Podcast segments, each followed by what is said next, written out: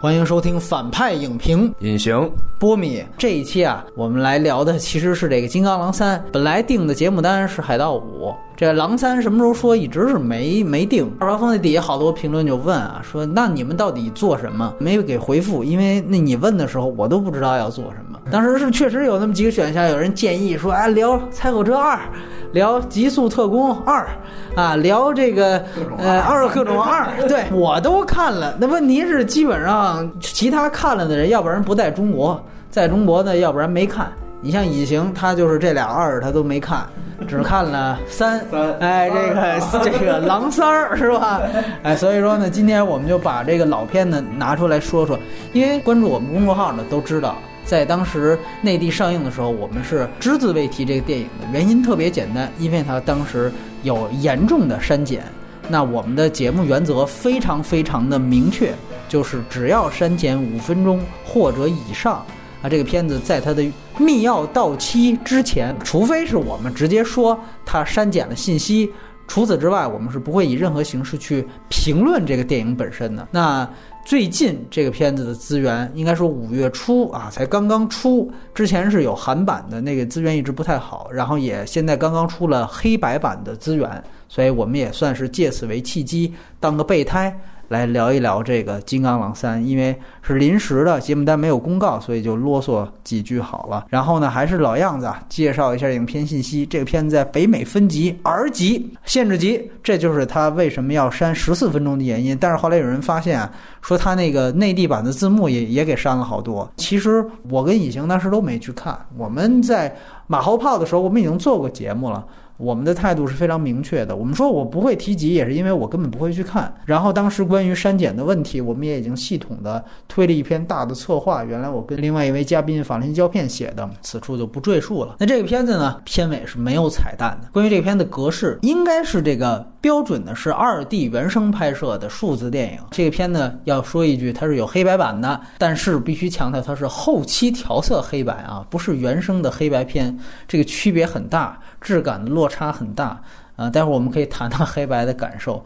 这片子国别美国，出品方是福斯和漫威影业，原著有说法是根据。《木狼寻香》改编的，但那本我看了啊，大家看过的也应该都明白啊，故事上根本就没有关系，只能说说气质上我们硬找一下。整个原创故事还是由这个片子的导演，也是之前《金刚狼二》的导演詹姆斯·曼高德来指导的。他另外一中国观众特别熟悉的电影是《致命 ID》，他同时也身兼制片人和编剧之一。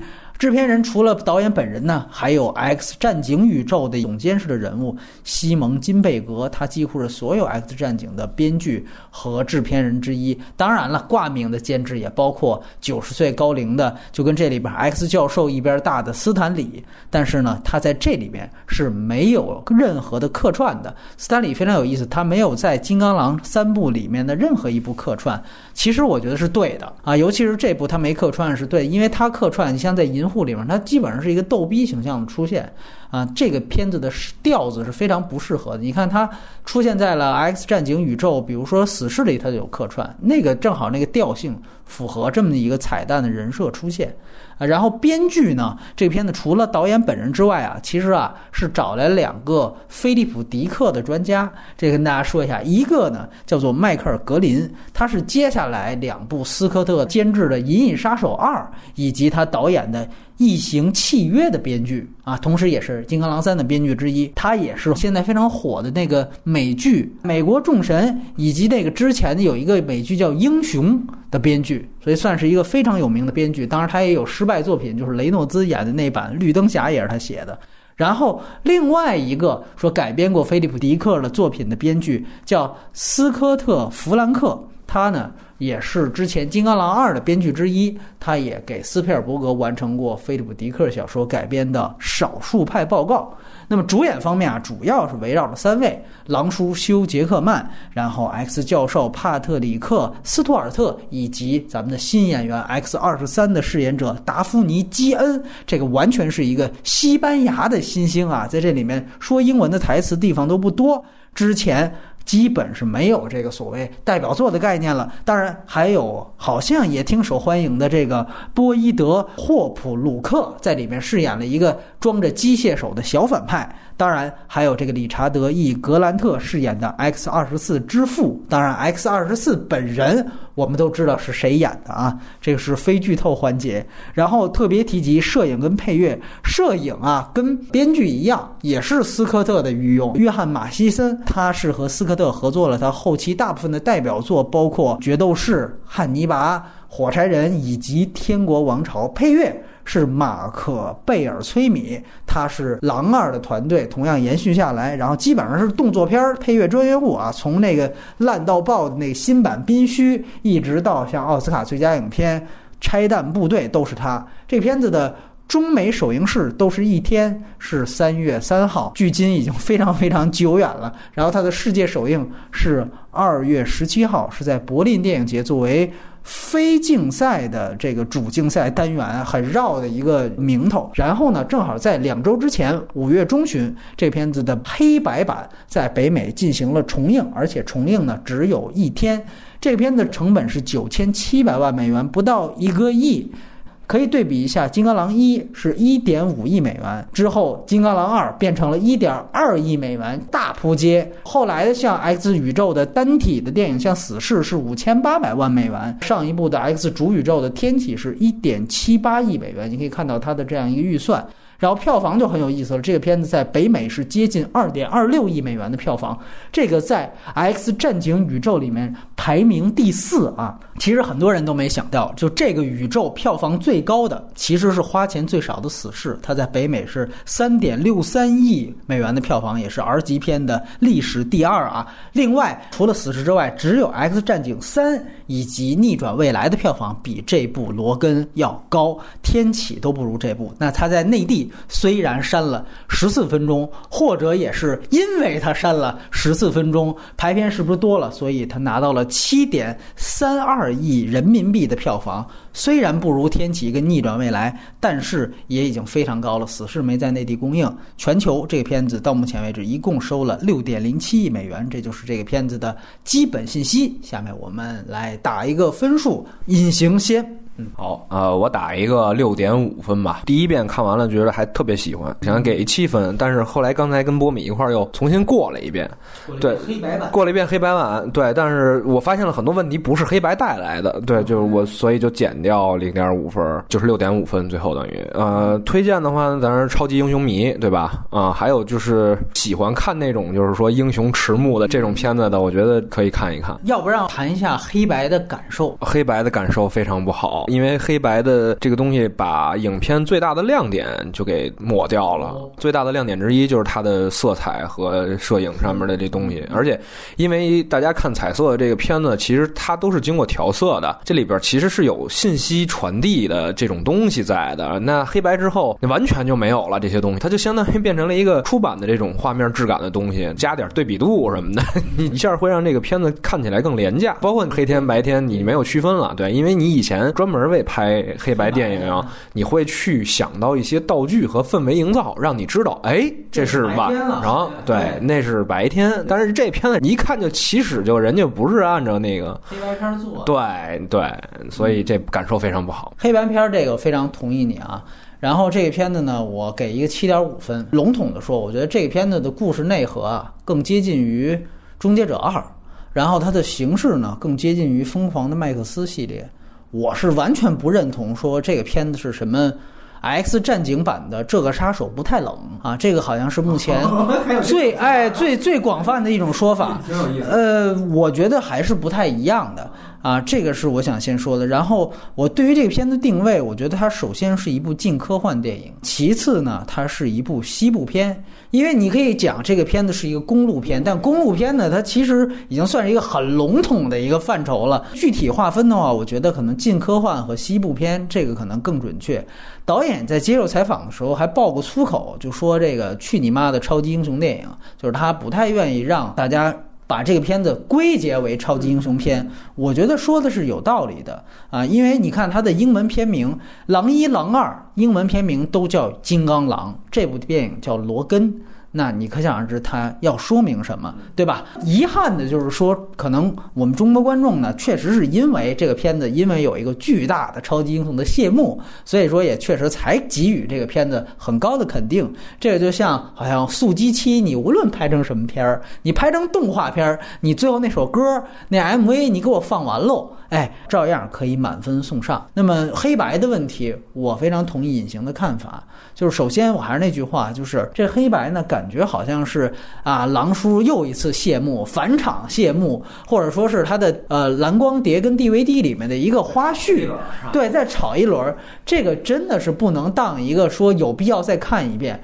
呃，黑白的质感是完全不对的。如果你真正去看现在的一些模仿黑白的电影，我觉得最近一次我看到的片子，我可能有点记不清了。我觉得比较好的是那个奥利最得意的一天啊，那个是去年好像是戛纳的，是双周还是一种关注的大奖。那片子是用十六毫米拍的啊，那就跟原来的那种黑白片一样啊，那个摄影是非常强的。那在之前可能拿奥斯卡的像修女艾达呀。包括甚至更早以前的艺术家，你别管他们的内容怎么样，这些真的都是黑白片质感。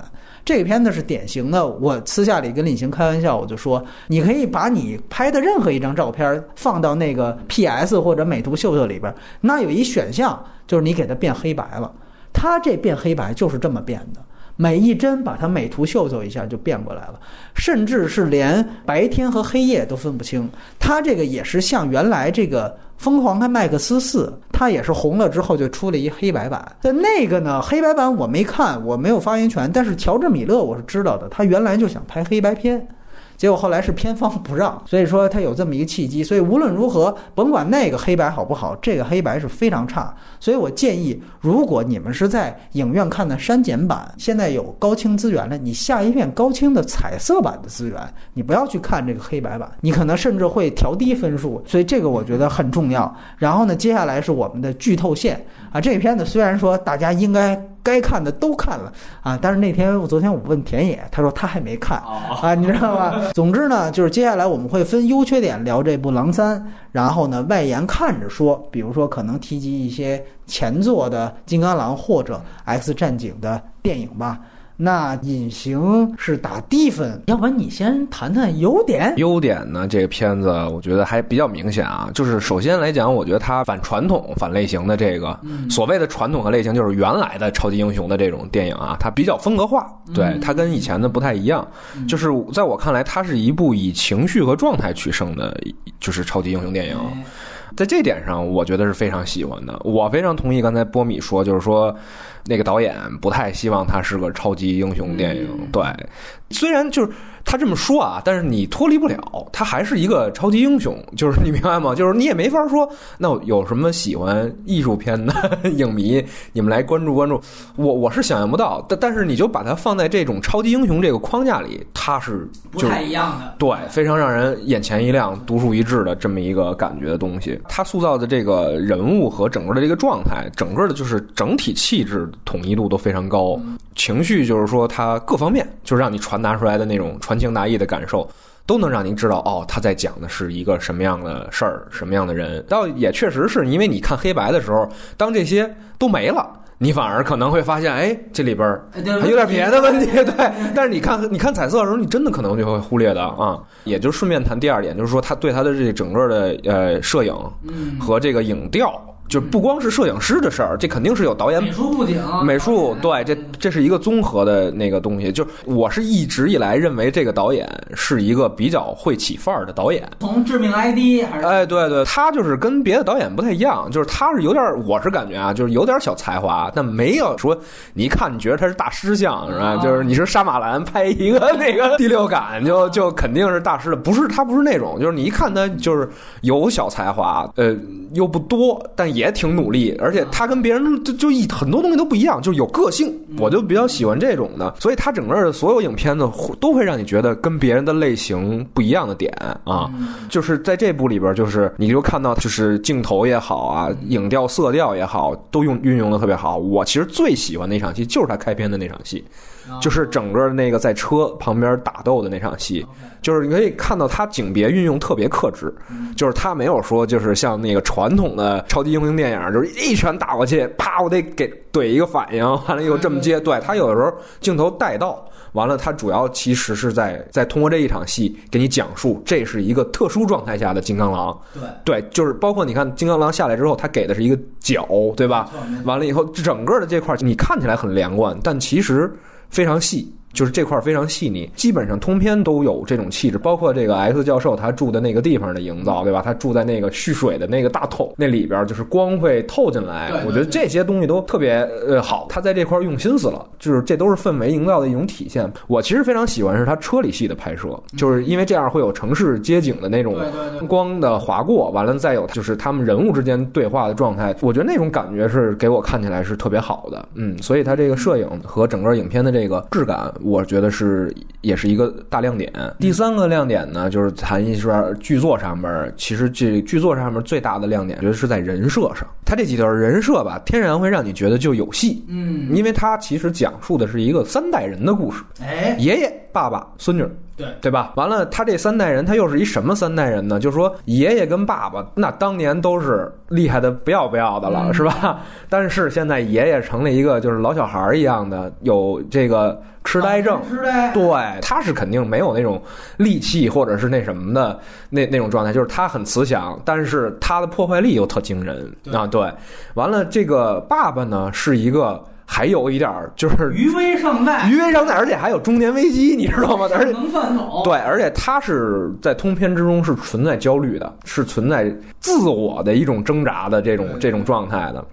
那些小女孩完全是一个没开化的、最原始、最这个野野性的那么一个状态，就小孩嘛，就是破坏力最强的那种状态。所以他讲述这三个人一块上路，本身你听，如果他不是个超级英雄片子，那他也是一部很有戏的片子。对对。所以他人设的点，我觉得是就已经赢了啊。而而且刚才听波米讲的这个这个编剧啊，我因为我看了《美国众神》，我就在想，我就在想这个编剧啊。他可能写剧本跟别人不一样，他是不是说像我们讲写剧本要一定要写动作，一定要写这个名词，少他妈来形容词，你 你知道吧？这是这是写剧本的一个规矩。但是其实有些编剧他不是这样的，他写的这个剧本会很像小说，很散文，对，甚至散文这样的东西会激发对方的一个画面感。因为《美国众神》啊，其实也是一个特状态的片子，就是你可能这一集看完，你发现这集。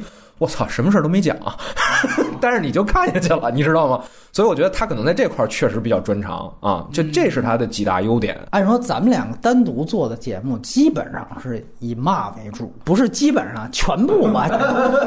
对，那我先把这个问题这方面说一说。首先，咱们实话实说啊，这个片子刚才也提到了，说《终结者二》也好啊，包括大家说的这个《杀手莱昂》也好啊，呃，其实你会看到这片子的确它有很多个经典电影的影子，因为我们说首先。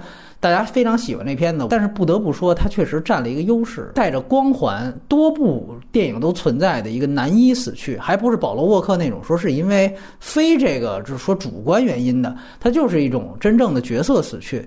这个其实呢是比较好做戏的，因为我们讲说最后一分钟营救，最后主角抱得美人归，这个是一个特别俗套的事情。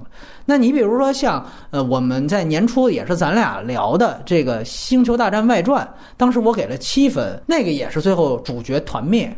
但是你可以看到，起码那个片子就是说它的剧作上的问题可能更大。但的确，我们必须得承认，像那个片子也好像《金刚狼三》也好，就这些说最后主角完蛋的死去的片子，呃，一般来讲说是铺负面效应，这个确实是比较好写。啊，他你就有天然这么一优势，我就跟其他人不一样，我起评分自然就高。这个待会儿我们外延环节，我有机会去谈《金刚狼二》的时候，我也会提及。主创团队全都一样，导演一样，编剧一样，配乐都一样，主演也一样。为什么《金刚狼二》就远远不如这个？那就是因为他没办法死。所以他讨论的东西，他执行不到最后。所以你看，所有人都一样，配置都一样，甚至成本比这个钱还多。哎，但是就是拍不到这个效果。原因就是因为你只有说这部可以允许他死了，这个编剧也好，导演也好，才可以敞开的去想。怎么荒废怎么来，怎么颓废怎么来，这个都是因为我们先定了这个死的结局。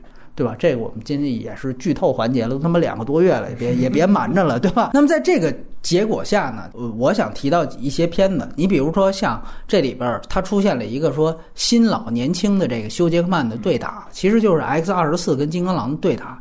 这个呢，确实我们说是《终结者创世纪》里面用过的梗，甚至更早以前这个 DC 的这个超人三。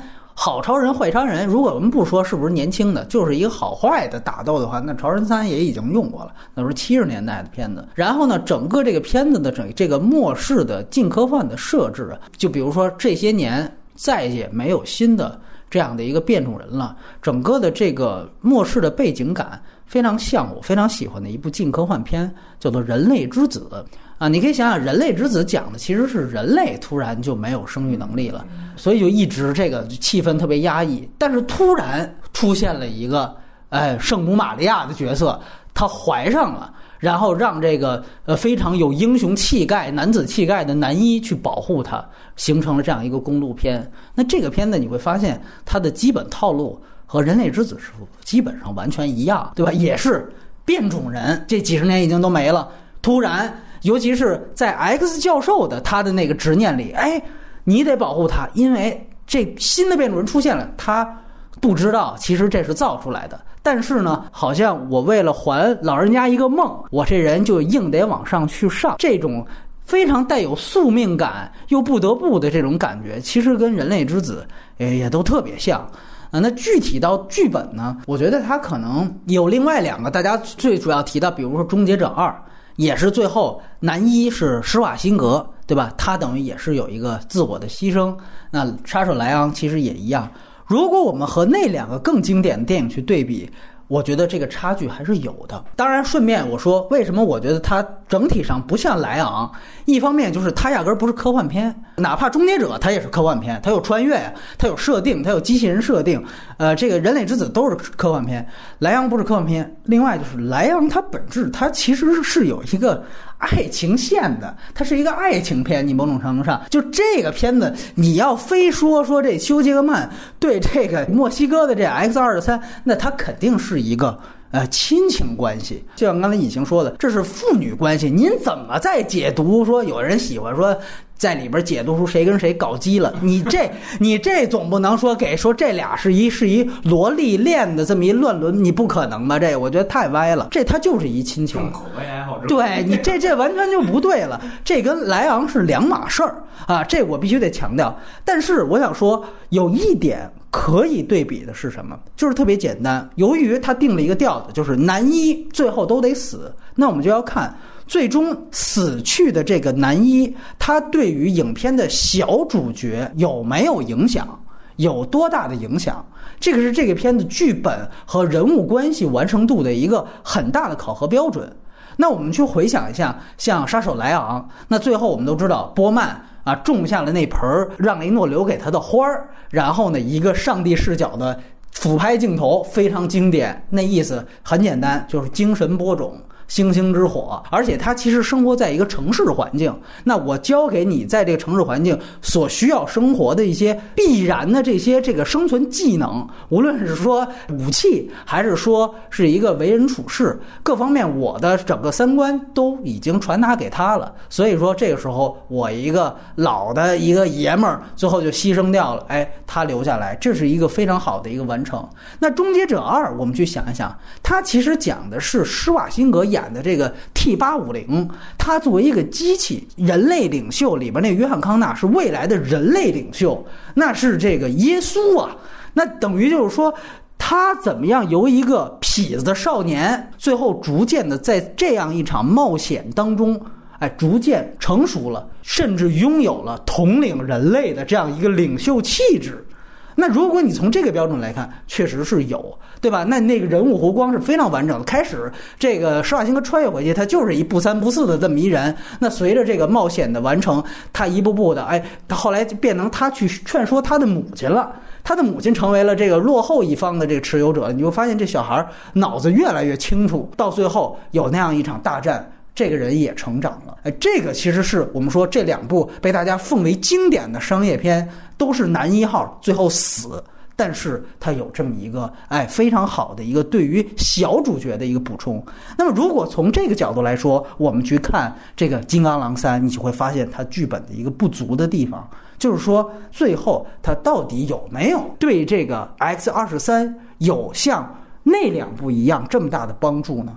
其实你会发现是非常少的，尤其是最后，他并没有落实在女主角。你说那不对啊，中间有有教过他，这不就是这个说超市，他还说就是进去随便拿，最后一次，最后哎我就去去杀人，结果给拦住了。我觉得这个。可以作为说有肯定比没有强，但是我觉得呢，首先我们去看啊，最后这个 X 二十三是率领了一帮跟他一样的这个变种人小朋友，一下就去逃到另外一个世界去了。就你感觉那个世界应该也是到了加拿大的某无人区地带的，就这么继续的就这种野营生活。你感觉这并不是说莱昂的那种城市法则。对吧？他学会说哦，与人相处，在超市里面说要花钱买东西，这事儿对于他结局并没有关系，他并没有形成一个联动。那要不然，我还期待的看一点是什么呢？就是说，像《终结者二》一样，因为我们都知道这个戏金刚狼是死了，但是《X 战警》宇宙要接着拍，有一支线可能就是接着这个 X 二三往下拍。那如果是往下拍的话，那很显然。金刚狼的位置就是这个小女孩要取代，对吧？这个等于我们要推陈出新嘛，推陈结束了，这新我得推出来。那也就是说，他有没有说担当一个像金刚狼一样领袖，去统领我们这班这个小朋友变种人这么一个意思？你会发现到最后的大战没有。他完完全全就还是跟第一场一样单打独斗，你会发现他在战斗的技能和战斗的水平，以及他的这个领袖各方面，如果我们给他量化成值的话，他跟他刚开始亮相那场戏扔一人头跟扔保龄球一那场戏是没什么区别的。也就是说，他这个人在这方面并没有说因为跟二老相处，他就说获得了什么。我觉得这个其实是挺遗憾的一件事，尤其是你刚才提到的，这确实是一个家庭组合，那也并没有说让我们看到了哦，这个人原来是多么缺爱。当他遇到了这样一个父亲和这样一个爷爷的时候，他感受到了爱。比如说，原来我可能是因恨杀人，我跟 X 二十四是一样的，我一急就杀人。但是到最后，我开始像一个真正 X 战警一样，开始去思考了。哎，开始有统领的能力了，你会发现在他身上是没有的。为什么？我觉得他是一个大问题，就是在于，你看他最后来回来去致敬的这部《原野奇侠》，电视里放一遍，后来台词出现了一遍，最后悼词又出现了一遍。那这么重要的一个片子，因为我们我也是上午跟隐形过了一遍。这个乔治史蒂文斯的一个片子不算他的最好的作品啊，我们知道他是拍《巨人传》的，是很有名的一个巨匠导演。首先，我觉得这个《原野奇侠》跟这个片子有什么关系？它最大的关系就是他对于下一代偶像的这个视角。就是当时我记得咱俩过的时候，咱俩都笑，就说最后那个《原野奇侠》，大家如果看过的话，可能你按照现在视角觉得这个剧情更有点不忍吐槽。就是那小孩儿跑得比西方记者还快，跑到了那个哎枪战现场，窝在一角，就为了最后提醒一句背后有人啊，就是这种。但是我觉得他为什么强行来这么一段？他说白了，他就是为了落实那个情感线。这一点啊，到最后那场戏就是这个骑士逐渐的离开肖恩嘛，对吧？他那个英文名字叫肖恩，这个英文名叫罗根，对吧？他其实是带有一个孩童。他的世界观根本没形成，然后我的家园受到了一个巨大的威胁。这个时候来了一个，我们每个人心中小时候都有一个，对，说白了就是符号般的英雄。这个英雄他可能是不在现实当中存在的，然后这个符号般的英英雄恰如其分的出现，解决了危机，最后把我的价值观传递给了你，我必须得走。所以最后我一定要落在小孩儿身上。他其实最精髓的地方就是在于，他给予了哦，这个小孩告诉你一个伟岸的英雄形象，然后我给了你这样一个形象，我就像漫画书里一样，这漫画书结束了，我就走了，我必须离开。对他做不到的原因，是因为他前面啊给这女孩的那个状态拿的太。太高了，他前面就是个野孩子，你明白吗？你等于到他没有家庭，对他等于他到最后截止的时候，他才刚刚学会人类的沟通方式。你才还想让他再升华一下，他不可能完成了。这么几场戏之内，他已经没有这个量了，你知道吗？啊，他如果要是他也设置成一普通小女孩儿，啊，那行，那倒那行因为他等于他他出场我就带着问题来了我到最后解决这个问题。我我我就想起来，你记得，就是如果你看二遍，大家都会，就是他们闯进去那无辜那一家，嗯那跟狼一也一样，也是闯进无辜一家，最后那一家全死了，好心人。然后那小孩儿有一黑人小孩儿，那黑人小孩还有前史呢，就是当那个 X 二十三去拿他那耳机的时候，他给他介绍一下说：“你看我周围这奖杯啊嗯，都是各种套牛比赛得来的，但都是二三等奖。说因为啊，我其实不喜欢做这，都是我爸逼我干的。就如咱这么说，就是这，当然后来因为一死就完全废了啊。就如果说他最后是吧，如果他去了那伊甸园。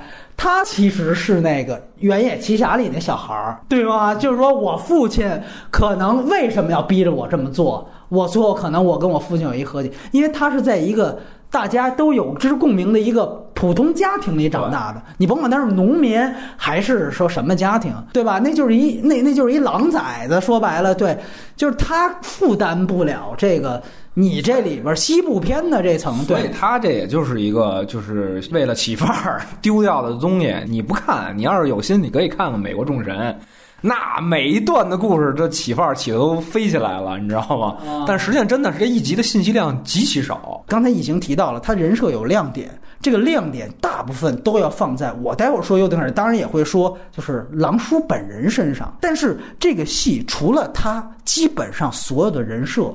都应该说有很大的遗憾。这个时候你再去看另外两篇，你说那你要求不能那么高，那为什么要求不能那么高？那《终结者二》在有施瓦辛格很棒的一个高大上的一个，也是超级英雄形象，也是父亲形象的同时，他有另外两个人物的转变。汉密尔顿仍然是女强人的形象，然后这个约翰康纳也完成了他的人物弧光。因为这个杀手莱昂也一样啊，包括你看里面多出彩的约翰奥德曼的那个反派形象，对吧？可能这部戏除了男一本人死去，男一本人在其他方面和那些电影还是有着挺大的差距，这是我觉得第一点。第二，我觉得也挺大的一个问题是节奏和麦格芬这个问题。呃，我简而言之就是，我觉得他后半段啊断了口气啊、这就是给我最大的一个感觉，就是这口气让我前面一直吊着是什么呢？是他们去那伊甸园，就是说那伊甸园到底存不存在？对吧？就是说前面用这个护士的话说啊，你得把他送到那儿去，我男朋友给你多少钱，这是一卦。另外一卦是那漫画书啊，狼叔拿到漫画书说：“好家伙，您这这地址什么全都是抄的，这你这不逗我呢吗？”等于就对这个最终目标产生了一个怀疑。所以这个东西到底存没存在？而且尤其我第一遍看的时候，我觉得这个也特别好，就是在于本身我们就知道，呃，整个 X 战警甚至整个漫威都是漫改电影。是对于漫画的一个改编，这片子其实它在前半段就给你抛出一个问号：这漫画里东西到底有没有？如果漫画是假的，变种人也灭绝了，那就没什么好讲的了，这就真真不是超级英雄片了，没英雄了，也没什么特殊反派了。所以这其实是一个关乎于在他的世界里边是一个存在本质的问题。所以我想象的，那到最后他的壮烈，狼叔的壮烈，一定要跟最后这口气接上。也许我用我最后的这口气，完成了小女孩她自己的一个天真的幻想，就像《美丽人生》一样，对吧？那可能是一个更高级的一个悲剧。你记得 X 教授死之前跟狼叔最后一场见面，狼叔说。操，他是根据漫画书抄的，这根本不存在。S 教授也没有说反驳他，他只说了一句话，他就说：“但是对于劳拉，就对于这个小女孩是存在的。”这其实就是说，他对于下一代有一个童真幻想。你要不要继续保持这个童真幻想？这口气和这个片子最终他们的目的一直吊在一起。所以我一直看着哦，最后他的牺牲应该跟这个结合在一个点，结果发现并没有啊，而且非常潦草。如果大家回忆一下剧情，就是狼叔从这小诊所出来，然后跟这个突然一下会说话的这个 X 二十三两个人来了一场吵架，然后那个狼叔意思就是说我的我的生命那意思我撑不到那儿了，我感觉是不是这就要悲壮要起范儿，就发现中间只是打了几场瞌睡，然后就到了，哎呀，我一下子就觉得。哦，那后面你要发展，于是他就得扯出第二个目标啊，那就是说这群人要再去逃加拿大。啊，要再去越境，就让我一下子觉得，那你原来关于漫画这些东西就全都已经解决了呗，就解决的非常潦草。这个不是说硬伤，我打了七点五分，这不是硬伤，但是这个是可不可以更好，可不可以迈入经典的一个？我还得这里还想举一个更好的例子，就是我刚才提到《人类之子》，如果大家回去看那个电影的话，他也是。我不知道这个给这婴儿送到这个码头，这海上漂着，然后就有一拨人来接你们了。就说这接头暗号什么全断了，中间还有几次巨大的挫折，根本有没有这批人都不知道，就跟这里边伊甸园一样，完全不知道。最后没辙，这男主角就硬着头皮，跟狼叔一样，就硬着头皮去，最后把自己性命搭上了。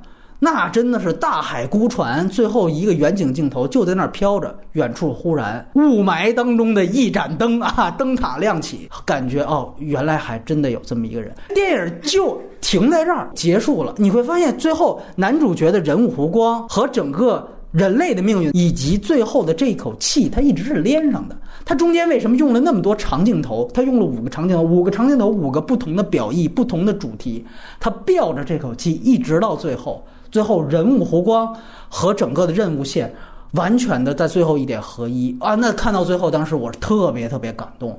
其实那个片子我们都知道，它是一个小说改编的东西，之前也没有前史。你啊，克里夫·欧文也不是什么大明星，不会说对这个人物就有这种狼叔修杰曼这种感情。但是到最后，我觉得那种悲壮感反而更强。你就且不说说加拿大过境了，然后那那意思就安全了，这不是音乐之声吧？这应该不一样吧？如果说美国都成这操样了，对对吧？那加拿大能行吗？对呀，对呀，对呀，对。而且那提到说什么上海的精油厂，那感觉全球都一盘棋了。这加拿大怎么就说就成为一个世外桃源？你的金科幻的世界观并没有铺到这么大，你最后把加拿大当做一个好像就迈过那条线。这群人就安全了，这个信服度也太低了。但最主要，这都不是问题，就是你伊甸园提前结束了。这个我觉得其实就，我们再举另外一个比较有末世感的，就是树大招风呗。那你看树大招风，其实我觉得在各方面是全面不如这个片子，置景各种方面确实都你比这个好莱坞的顶尖水准，它确实差很多。但是我觉得从我的观感来看，树大招风可能观感更饱满，原因也在哪儿？树大招风就一点做的比这片子好。就是三个人一条线吊这口气，最后我憋到九七庆典前，我这片子没别的目的，我把这口气吊到最后，这气不断，观众进去了，这戏就成了。这我觉得特别重要。所以有的时候咱们说分析硬伤，这可能都是比较肤浅的阶段。你说还这个什么节奏啊，什么一口气、两口气，感觉挺抽象，但其实这是挺重要的一件事儿。这是我觉得这是他的一个挺大的问题。而另外一个我想说的，其实关于他前史人设，这个相对于那两个就不是什么大缺点了，就是我们随便聊的一些事儿。就是你感觉这个狼叔啊，因为我们都知道他这个整个 X 战警的电影宇宙呢，在逆转未来的时候啊，他。整个洗了一次时间线，给他后边做戏是真的好做戏，你随便编。你比如说刚才我跟隐形我们看这个黑白版的时候，呃，隐形还问说这个一打这个兴奋剂是吧？然后这人一下都活过来了，就牛逼了。这之前几部没有啊，没这么一事儿啊，怎么突然一下就有这？但是你别忘了，他前几部他都跟这他不在一时间轴，唯一跟这在时间轴是天启，但是天启的整个故事线发生的都是啊上个世纪的八十年代到九十年代初吧，就是那么一个时代，完完全全没发明出来也是非常有可能的。他洗掉时间线，确实。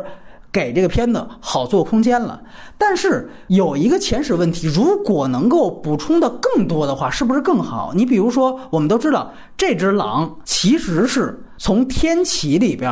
那个中间有一段狼叔没有台词的那个实验室里面跑出来，把所有人都杀掉了。你记得这里边还跟那反派博士说，呃，那个就是你爹往我这个身体里注入的这个艾德曼合金吧？他说对，然后他说那可能我当时也把你爹杀了。他说对，哎，等于指的就是天启那场戏，还忘怕观众给忘了。OK，那从天启他跑出来，那个时候他就是一个 X 二十四一样的野兽，到。现在变成了开场这个状态，这之间他发生了什么？中间只有好像一两句台词提过，就 X 教授说啊，要不是你当年是在那儿打地下这个钱庄的拳击，我给你照过来，你还不定怎么怎么怎么怎么样呢？对，只有那么一个事儿。但是你别忘了，在 X 战警的逆转未来，它应该是在大概这个片子。发生的时间前几年，它的旧时间线的那个意识就会穿越回他现在的身体，可能是二零一八年到二零二零年左右，他的这个意识就会回到他现在的身体里面。这个待会儿我谈六点的时候也会谈，它有很好的一些部分。那么他回来之后的那一部分也交代了，其实也拍出来了，就是逆转未来最后的幸福线结局。呃，如果大家还记得的话，可以回忆一下，就是逆转未来到最后非常光明的，在一个新的完全没有被拆掉的，因为 X 学院老被拆，没有被拆掉的 X 学院里面，凤凰女也复活了，对吧？斯科特又回来了，所有他原来失去的战友全都回来，而且其乐融融，一派和谐。那在这样的一个场面的时候，哎，他跟 X 教授有一个对话，X 教授。就说我等了你好几十年了，那想问从这一点开始到现在，他们又发生了什么？感觉这里面好像交代了，确实有一个悲剧，就是提到了 X 教授，他因为他老年痴呆了，所以他把整个 X 学院的人都给弄死了。问题是金刚狼他在这一期间干什么？难道是说他因为轰死之后他就不想活了？他也活不下去了，呃，他就想就是买个游艇就去这个公海上自杀了。就是你会感觉这个前史铺的比较潦草，确实他架空这个世界观有利于去写这样一部直接赴死的电影。但是在前史上，其实好多事情你细想，你觉得还是不够。你包括说咱们讲啊，说这个 X 教授他一下子是老年了，痴呆了，他失控了，死了七个变种人，那他。这么高智商的一个人，他怎么可能在自己老化之前，他不会想到这样的事情？你就是一个超体，说白了，你这么厉害，我们都知道，在漫画里头，甚至可以靠那个算股票来赚钱。他整个的这个 X 学院的经费都是靠那个赚钱，就他的财富一点不比蝙蝠侠要少的，你知道吗？而且我们都知道，万磁王他给自己做了一个头盔，就是为了防 X 教授的这个脑波。那如果说万磁王啊。有这个能力给自己做一个头盔的话，那是不是说 X 教授也可以给自己做一个头盔？这样的话，他无论怎么发病，他都不会传到。其他人的 这个周边的环境上，就是你这都不能细想啊！你这都不能细想。就是说，这么聪明的一个人，他最后，哎，有人说，那他最后老糊涂了呗？呃，不是这样。你看，像依然爱丽丝那样的一些现实主义片子，真正聪明的人，他们会明白自己在老化的时候会发生什么，就像遗嘱一样，他都会有提前准备的。这就更别说还较真儿。如果再有个小淘气，咱还能再来一次逆转未来呢，是不是？哎，这就这就不提了。但是我想说。就是你可以发现，由于它架空了啊，这些所有的这个世界观，就还是那句话，你只能跟着他这部戏走，你就别往前推了。你往前推，你会发现就是都不太行。包括呃，我第一次看的时候还有这个问题。如果你跟我一样，我我是因为为了看这个《狼三》，我下了资源之后我没有马上看，我是把《狼一》《狼二》，尤其《狼二》有一个加长版，我加长版又下下来，我把《狼一》《狼二》连着放了一遍，我然后看完了，我接着放三，我是这么看的那个第一遍的彩色版《狼一》里边，如果大家记得的话。其实他在最后跟那个大 boss 决战的时候，当时狼一他身上挨了好几颗这个埃德曼合金的子弹的，虽然那个是没爆头，但是打在身上可是好几颗，不止一颗，完全没事儿。哎，结果你看到这一步，最后这个 X 二十四一枪。就被这个艾德曼的这个子弹就一颗就给爆掉了。你不能说啊，这个时间线时间线洗掉了，人设没洗掉啊，机能没洗掉啊，这个事情都是应该是更统一才更好。而且我就在想，就是按照这个狼一的这个逻辑啊，埃德曼合金应该就是他把他所有的骨骼都覆盖了，对吧？是这么一个道理。包括他那个原来骨头的爪子就变成了呃合金的爪子嘛。你说原来跟那个人。磕一下，跟其他人磕一下，他还疼。结果后来注入了艾德曼合金，你大家去看一下狼一，一下磕对方就倒了。说白了，他就是 T 八百五十，他等于就是我外表还是这个人人肉的皮肤，但是我也有自愈能力，但是我内部更强，我是艾德曼合金。你看最后怎么把这个狼叔给杀死的？给扎扎木头上了。你就是。你他自愈能力没了，咱们都不抠这事儿。但是你这个埃德曼合金应该还在啊，按理说应该金克木是吧？这不符合五行啊，这个对。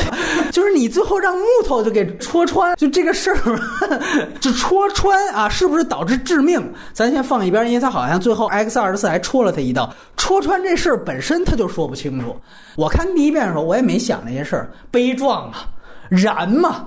哭嘛，对吧？但是你第二遍、第三遍再去看的时候，哎呀，你会想这些问题。我觉得可能所有的影迷也可能会去想这些问题。所以谈这么三方面的缺点吧，来，我们交换意见。已经这个缺点呢，咱先从小的往大说吧。啊，剧情上面就是说，第二遍看完之后，你就会发现有好多场戏啊，它就是不严谨，或者说是呃没有细琢磨这戏啊。你比如说。我当时看的，我就列举几个点。第一点就是说，当时抓小女孩儿，你就发现这帮这个一直在这个抓人的这帮哈，就是又假手又假假腿的这帮，一路是这个 智商感人，你知道吗？因为你是知道这个小女孩她有超能力的啊，对。那完了以后，他们进去其实没有做任何措施，你没有一个针对你造出来的这个呃这个变种人的对，没有防备。完了抱一脑袋出来，这帮人好啊，哎呀。还挺惊讶，你这不是找作死吗？你这个对吧？这种的 bug 我觉得挺多的。但是你第一遍看，你绝对不会感觉到，是因为你他没接这个女孩的身份。实际上，你只是觉得这女孩有点神奇，就是有点有点不一样。你不知道怎么回事，所以你不会注意这个。但是你再回过头来一看，你想不对，这帮等于相当于都是幼儿园园长，相当于都是他的，你知道吗？那是大班老师，这中班老师等于上来逮这小女孩，不知道这小女孩有什么能力，完了以后就让。让人给把脑子给切了，这事儿你就觉得这经不起细想。这种这个 bug 吧，反正挺多，也不算 bug，反正就是不细致。第二个呢是说蓝鲸马，就是哎哎哎，对，欧阳海，欧阳 X 蓝鲸马，对，就是去这儿卡车，对，无人卡车去人家家里边住这段，就是说，我觉得这首先你从人物状态出发，这也不对，就是说你是一个逃命的状态，你也知道他妈你在被追杀。你怎么可能就 X 教授那样的一个有点圣母像的人，怎么可能会说那咱们就留在这儿歇一歇吧？我觉得这本身就有点不对。你要非得说他是他已经老糊涂，对老糊涂了，那我也没法说。但是那那金刚狼不糊涂啊，对吧？他他他不同意嘛？嗨，反正就过，最后听老糊涂的也就过去了，是吗？这个蓝鲸马，反正我也是还是觉得有点刻意了。第三个呢，就是说在最后的这场猎杀戏，嗯，当然了，这个。这个追捕小队还是一直下线状态之中啊，就没发挥什么作用。对，这是你就想，按理来讲，就这帮小孩儿，他不是没有能力。有有有，对，而且其实能力还不小，有你看起来的话，就是忽大忽小的，反正。就是按照的常理来讲，有人追他们，他们这么逃，肯定是一个白给，对，完全是白给。按照正常的逻辑，是不是应该停下来，先抵御一阵儿？对，先抵御一阵儿，因为因为你看他后边好，这最后弄了一个，就是这帮小孩去弄那个队长，也挺狠，没那什么木乃伊了，是吧？对对对对，反正各种招都上了，而且包括你像小小狼女还在呢，对吧？他就可以干挺一票人啊，结果他们就一受惊就跑的，就是那么就是癫狂，都没有人停下来。我觉得这就是有点不太合常理。当然，我就也在想，你说这种问题是怎么产生的？包括刚才听你讲的时候，我觉得它其实最大的问题就在于表现形式和它的内核是一个脱离状态。就如果我们把它定义为是一个关乎传承也好，还是说关乎成长的公路片儿，我们把它定义成公路片儿的话。那他就是现在的所谓的这些矛盾和人设是有问题的。就是说，我觉得公路片什么最重要？就是你的路上的状况要入戏。嗯，对你有两点重要，一点是你为什么上路，第二点是你在路上遇到的这些情况，你去的这条路，它一定是跟你最后发生的戏的状态是相关的。啊，你现在的状态就是说什么呢？就是他上路，他他解释了，他上路用的是传统的这个超级英雄的这种模式的方式解释的，对吧？就是有人要追杀你，保护他，完了你上路，包括这叫什么玩命速递什么的，也是这套路，对吧？完了，但是呢，他路上的状态是略过的。你说他中间这事儿发生在南美行不行？发生在亚洲行不行？说得通啊。对吧？他这路上也没遇到啥，他遇到也不是变种人，对吧？他也不是说我跟美国众神似的串一遍美国所有最后遗留下来的残缺的变种人，或者生活很悲惨的这种，不是。他这一路上就是完全是为了完成那些动作，就等于他一条线是这种超级英雄，就是说我躲人打怪。完了，最后那克敌制胜这一套路，另一条路是我带着人跑，完成我们这祖孙三代完了以后之间的一个情感关系的一条线，你知道吧？这两条线本身是分开的。我咱就说看，还是说这个公路片儿？你像你刚才讲举的这个《人类之子》，它算一强情节的，还是阿方索卡隆拍的？就是那你妈妈也是对吧？那就不是一强情节，它是一情绪状态取胜的一个。公路片儿，对，你怎么想象？你把这俩片结合到一块儿去，对吧？这本身就是他你们要讲的这事儿和状态本身就不一样，不一样的。你本来你可以讲一讲这个三个人的关系和状态的，你非得扯扯进来一个队长，你当然是没工夫去把这队长立住，对吧？你包括阿方索卡隆的《地心引力》那部，你想想那部片子是一个人，他撑满最后全篇。还能给你一悬念，这说明他在中间这个戏做瓷实了，他是靠内因去驱动这个戏，对吧？这是非常重要。那你看这部戏的时候，实际上金刚狼这些挣扎和这个小女孩的这个状态。最后没有跟外部的这个这帮追杀什么的产生什么冲突，那是两条线在分开走的，对吧？就是说，这个最后的这场决战是不以他们的意志为转移的，嗯啊，那等于那这两场戏就是就有毛病了，对吧？你如果咱换一个，就是咱随便瞎调提一思路，如果是这女孩她本身特具有破坏性，是 X 教授。和金刚狼要把她送走，送到伊甸园。但是在这一路上才知道这女孩的身世，说其实你是我基因的孩子，什么这那的。我想让你适应一下，就是这个正常人应该怎么样。那这戏就不一样了，你知道吧？为为什么会这样呢？我觉得这就是更大的一个问题，就是他还是因为整个片子的形式和质感好，它得益于这是一个 X 战警系列的这么一个延伸的片子，因为你可以在这个架空的。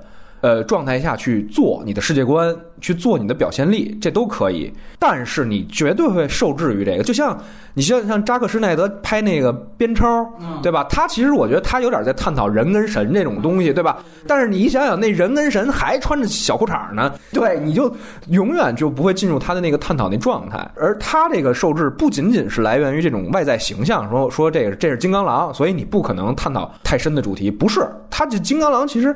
他我们刚才说第一场戏就已经做的这状态很足了，就很对了。但是它脱离不了的是，就是传统这种英雄、超级英雄类的叙事的这个叙事模式、叙事套路，就是要有反派，要有这个动机，是一个三幕剧也好，还是怎么样也好，得解决问题、解决矛盾。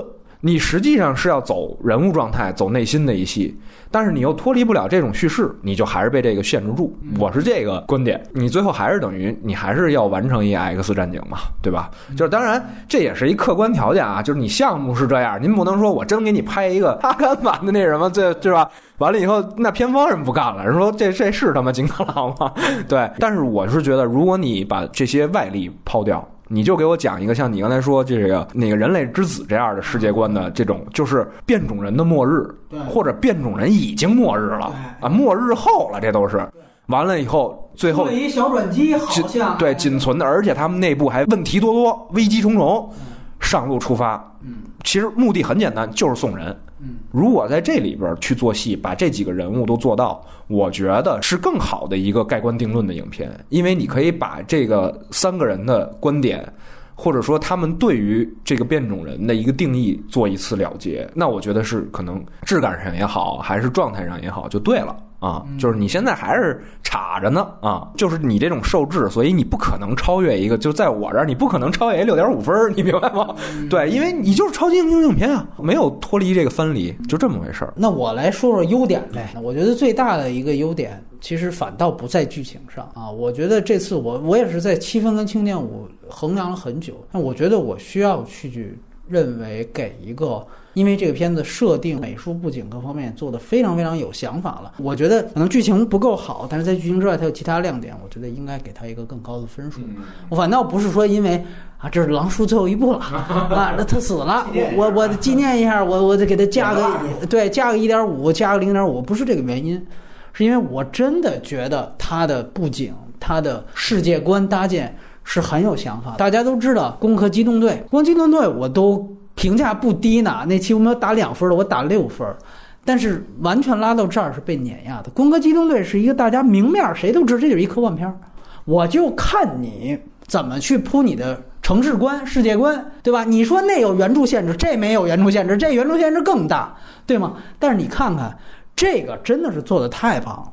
还是刚才那句话，其实如果按照科幻分类的话，它其实就是一个首先按照时间线，它是一个近科幻。什么叫近科幻？很多人不知道，就是说指的是故事时空是在这个作品它出版或者是首映日那天算起的一百年之内。就是说，今年二零一七年你是今年首映的，就是说你那故事要是没超出二一一七年，你这就算近科幻。这个在好莱坞，在这个科幻是有非常明确定义的。一九八零年之后，近科幻类的电影里面，这个票房排第三，仅次于《火星救援》和《我是传奇》。就《火星救援》是近科幻电影啊，因为那个不存在呢，你还没有人去火星登陆呢。但是那是一百年之内的，《我是传奇》也是一样。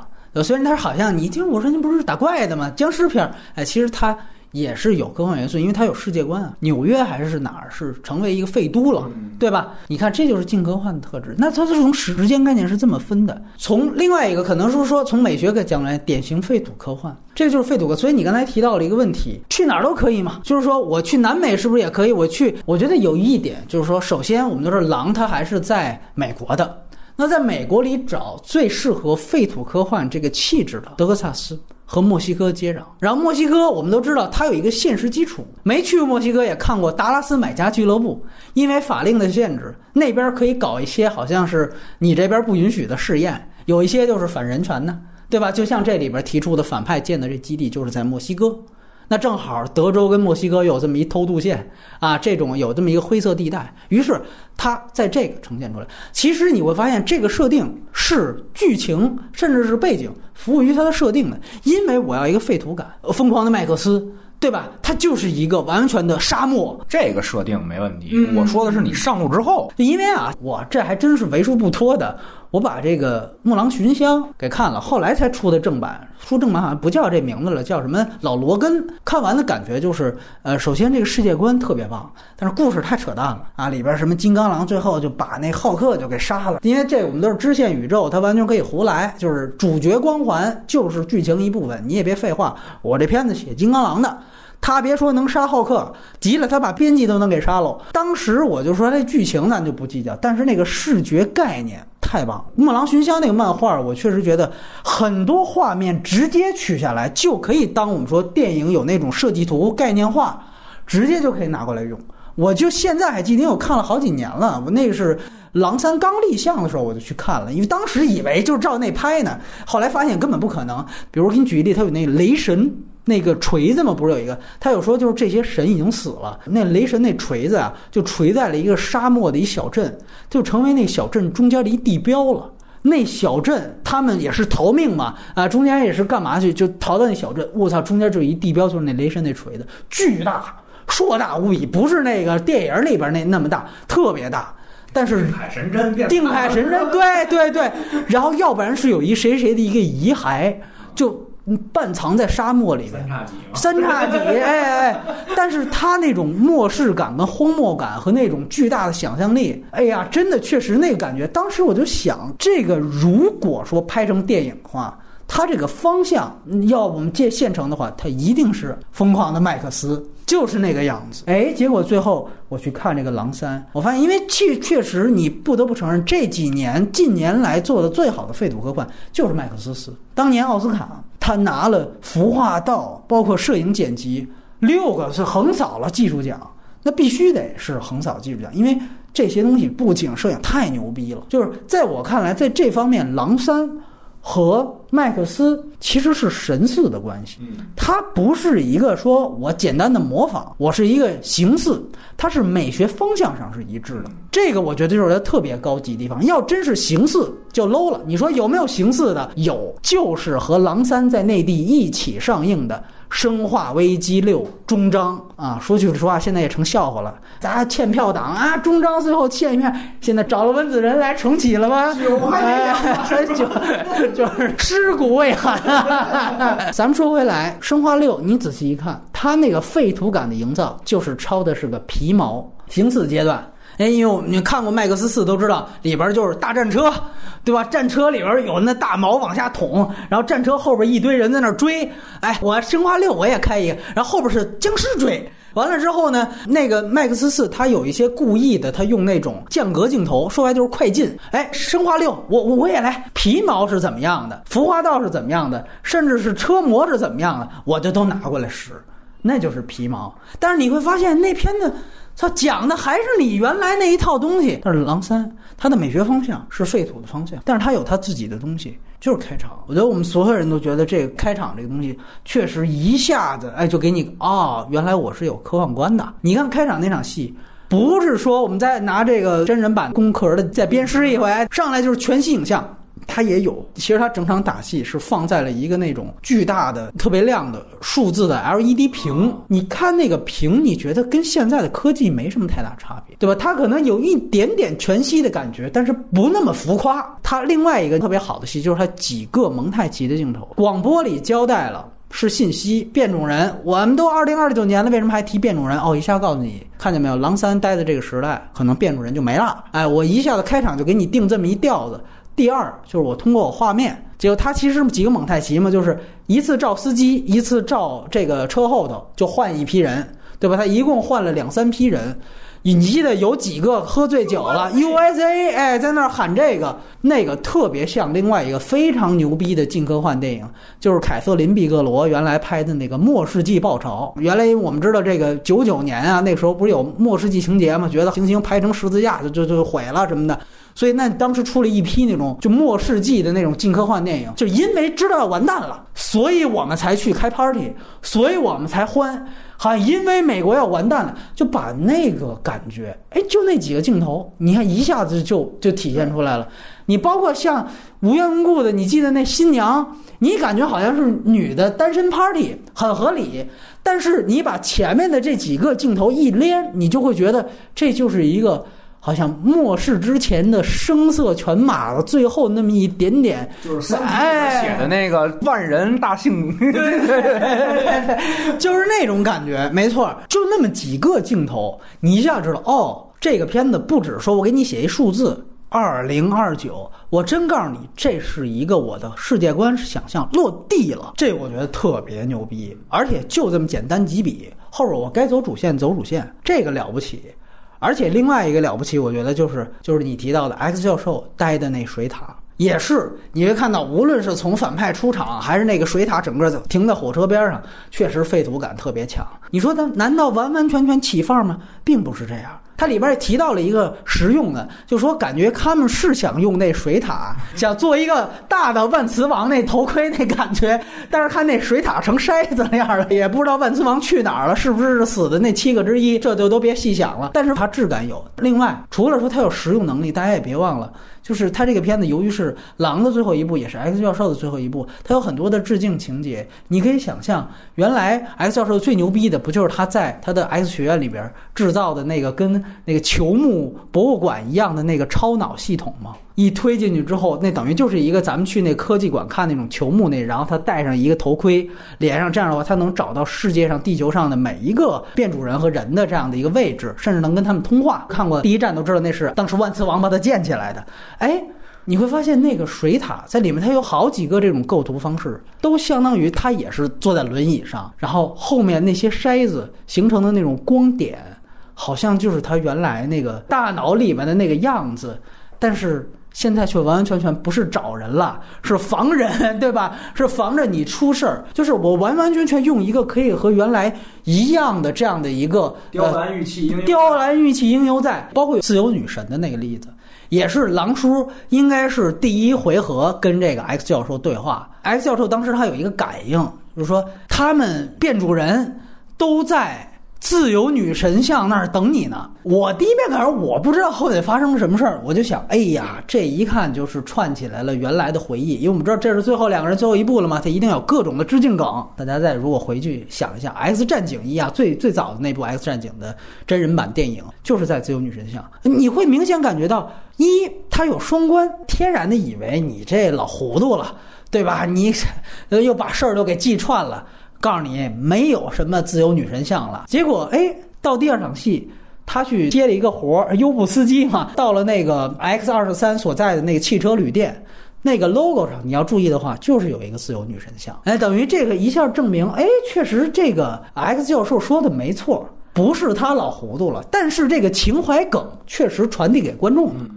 当时第一遍我看到那儿时候，后来我回去还琢磨点，我因为我一个怀疑，就是我们都知道逆转未来它洗了时间线，正传的时间线已经被洗了，那条时间线根本不存在于现在它已经发生过的这个宇宙。但是后来我一想，其实它也对得上。为什么呢？因为只有 X 教授和金刚狼是知道旧宇宙线、旧时间线那正传三部曲发生的事件的。因为金刚狼是穿越回去的那个人，而他在这个金刚狼三发生的这个时间之前，已经穿越回他现在这个身体了。所以他拥有了正传的记忆，而 X 教授在没老糊涂的时候，也就是逆转未来的结尾，刚才提到的幸福结局，当时就读取了金刚狼的记忆。所以 X 教授知道正传的事儿也不足为奇。所以你看，他这要说他鸡贼也可以，他就选这俩，对吧？你再多一个，你提这事儿，他就不构成另外一层隐喻。但是这个就一切就可以用的很巧，用也用的很巧。我既有致敬以前的。我也能串起现在的时间线索。你看这个汽车旅馆，等于它还有现在的时间线推进。这就我们说《海盗五》，我们耳旁聊完也留言说哪场戏哪场戏你觉得没用，其实它都是致敬原来啊一二三的哪个戏。我就说你致敬是可以的。但是还是那个受众问题，你得对于这个现在这个事件也得发生作用，对吧？你不能就光致敬为致敬，对吧？你这要不然我们直接看一混剪不行。反正你要这么说的话，那如果都看过，肯定会对这有加分。料不值钱，功值钱的。包括我还想起一场戏，就是他废土科幻跟他反英雄的这个结合特别好。你记得就是他们开车要逃追杀，第一次上路，对吧？接上了这老教授，然后又接上了 X 二十三。他那个超长的克莱斯勒，按说就是奔着那儿一铁丝网，这一看原来的英雄人物，咔就冲过去了，对吧？施瓦辛格咔就冲过去，这他妈冲过去没冲过去，让他们那儿照那儿，最后还得倒车，磕磕绊绊，困兽犹斗。对，一下子这个也就是他的美术布景，刚才说的废土科幻的气氛和真正这个片子的人设气质结合起来了。这人设就是颓废感嘛，老了不行了。对，就是从影像上，我特别喜欢他这辆车，你知道吗？他用这辆车用的特别好。他刚开始上来是辆豪华轿车，哎，对对对，你妈到最后就是你知道他已经成那个那德行了，你知道吧？就是他用这车，其实我觉得他用的是特别好的，就是他整个的这个，包括一点点毁啊什么之类的，在车里边这些镜头，我觉得都非常好。不是说我美术我就耍范儿。然后我跟这个剧情我就没没关系了，我不跟这些人设走，不是他每一帧戏他都考虑，这个我觉得是他既有美学想法。又有美学风格，而且内容形式统一，所以我就觉得，就这个说句实话，我在这么这几年，我敢说，我看的所有的美国大片里边，相对来说这个做的最好。我觉得，所以他一定得加一些分。嗯，对，因为我其实没看过《狼一》《狼二》的那那几部，所以我 get 不到你说的这这些点。但是我是觉得，就是说什么呢？就是即便他做到了的话呢，你如果不是他的受众的话，第一，你可能都想不到。第二，你想到，你可能也不觉得，哎，这好像很牛啊，你知道吗？我是在说什么呢？就是其实你刚才说的那个漫画，就那个东西，是我刚才想表达的意思，探讨这个超级英雄存在的意义和必要性。哦，你说他片子里边的漫画是吧？对对对，对，就片子里的这个。还有另外一种，就是我刚才提的那个，就是说。这是一个什么时代呢？就是现世不需要变种人了，嗯，而且现世可能已经有其他的手段，已经跟变种人能够制衡了，变种人也就变成了普通的一类。他知道我跟别人不一样，但实际又没有什么不一样，就跟黑人白人的不一样。对对对对对，就是你的那些。呃，所有的不同其实是潜移默化，你就是潜藏在 这个人跟人相处的这种逻辑之中的。你这种设定可能是因为他们食品原因导致他们退化也好，还是说他们死绝了也好，还是他们已经做手术就变掉了也好。完了，在这种状况下，突然间又来了一个很强的新人，嗯，哎，这个感觉我就觉得说，完了，你们想让他赶紧就走吧，你就别在这个世界。我觉得你去探讨这个的时候，当然跟其实从主题上讲，跟那个探讨漫画是一个意思。对对对，对我是说，你如果要是在这儿探讨的话，你能够超脱超级英雄，因为超级英雄在这种片子里边，它会变本身就变成一个符号，对吧？就是我们再去探讨这个符号的意义，它才带来更高的东西。没错。但是如果你还是说我把他原来的人设，我把他原来的背景做的更加的美学，更加的有体系，我觉得这不是一种超越，你知道吗？就是我，所以我一直说，我说这导演是有才华的，有小才华，也有格调，但是他他永远不会让你觉得有一种，哎我操，让你惊艳了，你知道这种感觉吗？就就就是在这儿这点啊，确实确实，但是确实就是就像咱们说的这个，包括你你像我接着我那个说啊。你比如说像我们刚才提到近科幻，其实近科幻有另外一个词叫做半架空，就是说这个其实这俩词都很很意思，就很半调子。就是近科幻和半架空，你想想半架空这个词，顾名思义啊，就是说它其实是一半是架空的，它有一半你要基于现实。我觉得它就是拿到近科幻这个类型，它特别好的一个点就在于，你看它这里面做戏的东西，它的一些科幻想象。真的都是有现实依据。其实就像刚才我们说的，就是这个转基因的问题。可能那场戏的出场方式，包括怎么引进那场戏，这个大家都可以讨论。我确实觉得可能可以更好。但是我觉得他这个，因为你必须得兜出一番，你得解释一下这变种人怎么没了，对吧？你得提出这个概念。哎，这个说句实话，哎，他这里边把转基因这事儿跟这个结合，我觉得挺好的。我觉得不失为，而且尤其我们现在想，就是说现在这种关于东西方的这种 崔永元啊，这种是这种关于转基因之争，它其实背后是一个文化之争，甚至上升到了一种说是还是西方文化，西方人要通过这个怎么样？它其实特别像变种人背后一直隐藏的那个文化含义，就是说种族文化的冲突到底是不是一种强势文化对于弱势文化的拼盾？这个其实一直是本身在现实世界，现在这个现实世界当中转基因问题背后的这个问题。我觉得真的可能是编剧他们呃，无论是从呃，确实是有大量的对于菲利普·迪克这种名家的改编，他确实对于近科幻他有一定的掌握一定规律，他去在这方面去发掘能不能去做改编的这个基础，我觉得这点抓得很好。正好把变种人的这样的一个议题和转基因的这个议题结合起来，而且一点就透。呃，有另外一派认为，就是转基因现在被妖魔化了，这事儿被妖魔化了。我很同意，包括后边有各种阴谋论，这咱们就不细展开了。哎，支支哎，支持虎党哎，这这逼那哥，咱就不展开。但是。他恰好就利用大家对这事儿的阴谋论，那反正大家觉得这好家伙吃了之后什么怪胎，什么事儿，那不得这个那个？哎，好，我现在就告诉你，在我这世界里边，就吃这种强转基因食品，我就把你这个变种人的细胞全给你扼杀了。哎，你会觉得确实跟咱们这个现实世界的这个就连起来了。所以我觉得他为什么说半架空半想象，就是他他有现实依据就在这儿，基于有根据的东西。没错，没错，没，这就是说。比你空扯淡的一个什么事儿？奇异博士，对 对对，什么西藏的，我就爱天马行空的，没错，就是你不比不知道这些东西。咱们就是说，刚才可能聊缺点说的是比上不足，现在聊优点就是说咱是还比下有余的是吧？哎，确实是这样。你会看到他的这些想法，尤其是在这样的一个框架内，确实都非常好。另外就是开场戏，你要说提这加分，我真是觉得开场戏，我是大概看了得有。五六遍啊，算是黑白版。而且你注意，他开场戏里边在车里那个画面，画面是不统一的，故意做旧了吧？好像是。你提到那细节特别好，就一上来，呃，他躺在他的车里面，然后出来之后照他的脚，这是前两个大概前两个镜头，因为黑屏的时候就已经开始有那些偷车贼的这种台词出现。然后你就会发现，这个时候它一边要出字幕，你就会发现这个字幕就是典型的模仿原来 B 级片、西部片。你注意到那个字母字体就是特别普通的白字母，没有任何花哨东西，去花哨。就上来我第一次看，我说嚯，这字幕这么糙，甚至他做的那分辨率都有点低，因为我们知道啊，像《X 战警》的主宇宙必须是要有一个酷炫的开场。哎，咱们就说就是那个布莱恩辛格干的好事儿，他的每一步都是有一个 DNA 列表，DNA 破碎之后，然后如果是逆转未来或天启，我得串起人类的这个世界史。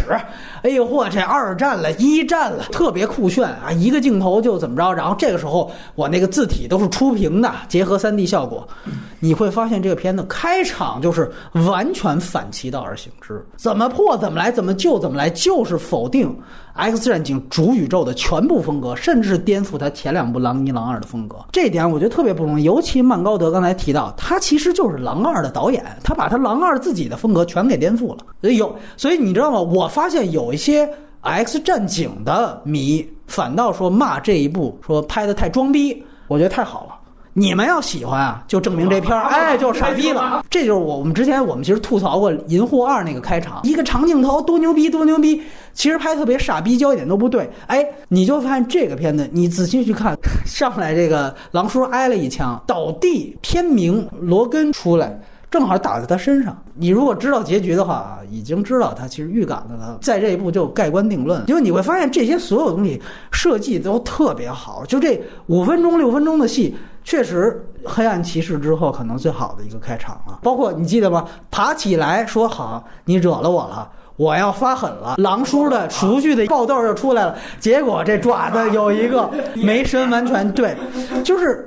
你在这场戏，你去提炼它信息量。第一，我要出片名儿；第二，我要交代世界观、交代环境；第三，我要告诉你，狼叔已经老了；第四，我要告诉你，这变种人已经没有了。你看他一场戏全做到了，单场效率极高。没错，没错。而且你会发现，整个氛围恰如其分。而且像船这个事儿，也是，就它等于形成一个，算是一个符号。因为其实感觉大家也都明白他那个暗示，金刚狼自个儿他其实也不想活了。然后他觉得这个老的这个也给他应该给他一个安乐死，老教授，所以他就想给他一体面的安乐死，买一个这个船，赶紧哎，逐日号，这个这名字也是起的挺挺那什么的，完了就开到这个公海上，可能就自绝于人民了，对吧？感觉是这么一套路。哎，你会发现就这个事儿，他跟后边的线索，你仔细一想，还确实能接起来。一来就是你看到最后那个他到了伊甸园，人家给他钱，他不要了。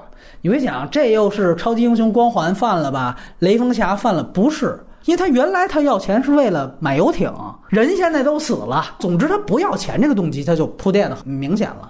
就我特别讨厌，就是说你最后，哎呦大义凛然了，跟那咱们聊速八，我开始逗你车车我不要了，你就老老实实做人就行。操，哎，对，什么呀？这都是对这个，你看他不要钱很合理。说句实话，最后那一幕没煽到我。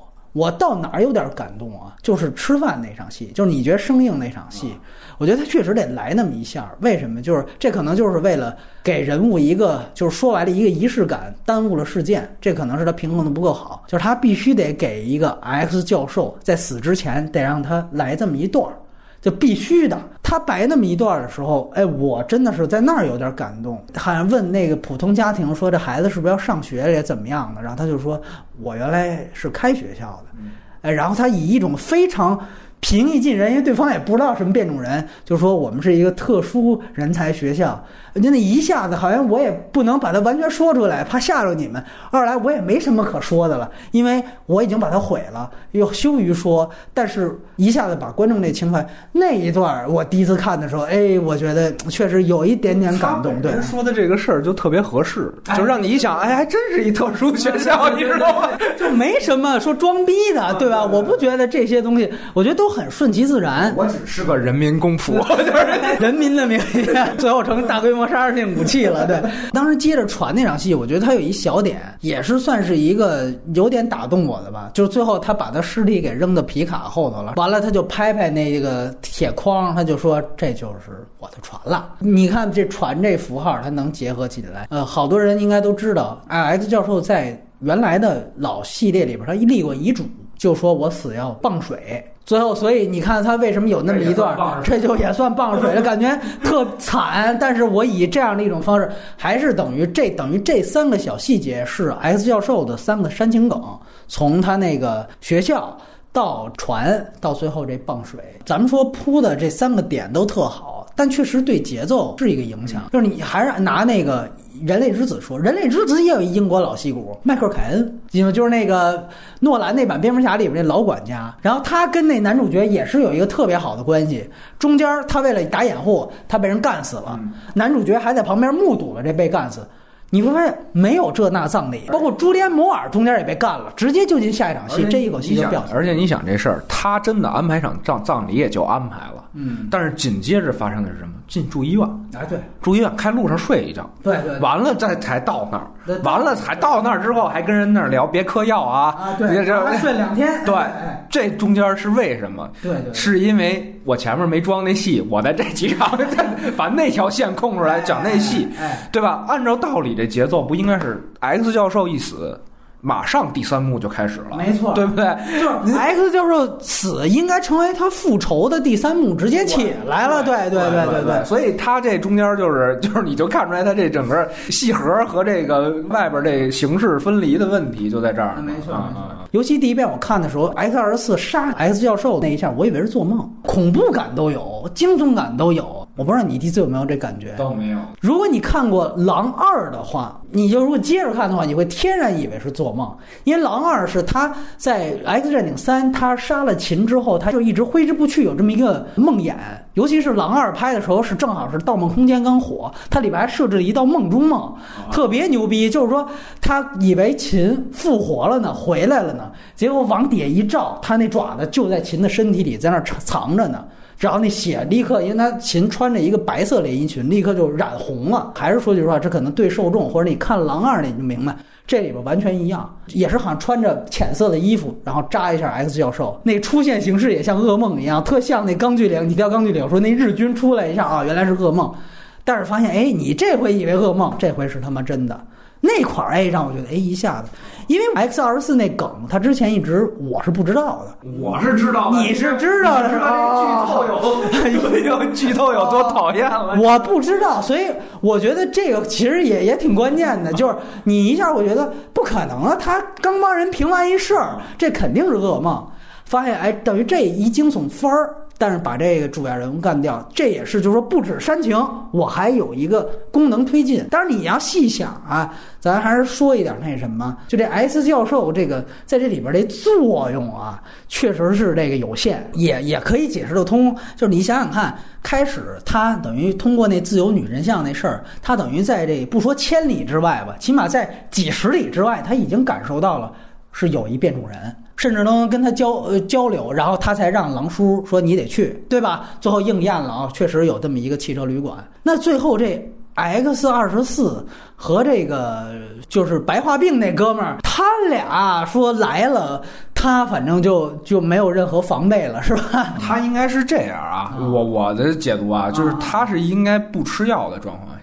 他那个对，因为你想想，他第一场戏就是在那儿疯逼似的，那儿叨逼叨叨逼叨，完了他告诉你旅馆有人，后来吃药，你包你记着他在车上做一鬼脸儿，就特老小孩的那个，那是因为那个狼发现他藏药，对对对，他说你为什么藏药？完了说你就喜欢我那个吃了药，对老老老实实那，对对那那那样，所以他不吃药可能因为跟这有关系。你说这解释得通，但是他就牵出了一新问题啊。就是咱们刚才还是说这个逆转未来是洗了后边的时间线，但逆转未来的旧时间线是存在的。我们都记得逆转未来里边，X 教授当时为了抑制自己的脑能力，但是让自己走路。当时野兽就给他已经发明出了一种血清，那种血清是让他下面变得可以走路，同时脑子的超能力就没有了。你看，哎，没法倒，没法洗，因为你这这个巧工的事儿也得加分，也就赚回来了，你知道吗？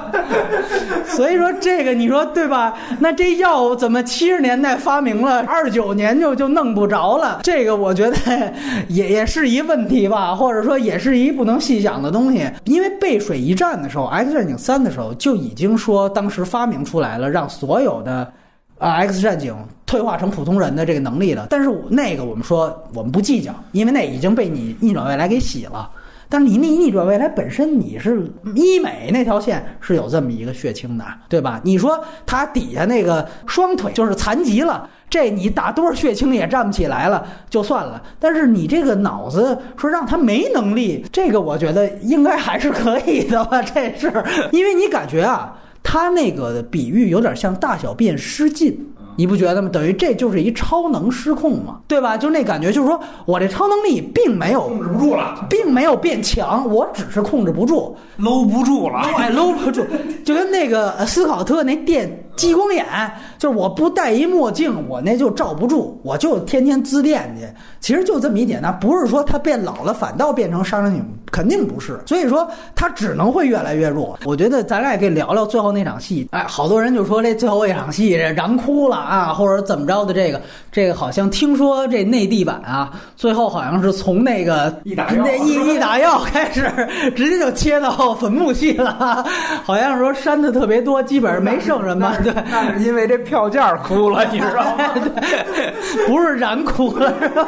咱们都是看了完整版的，完整版的情况下聊聊最后这场戏，你觉得？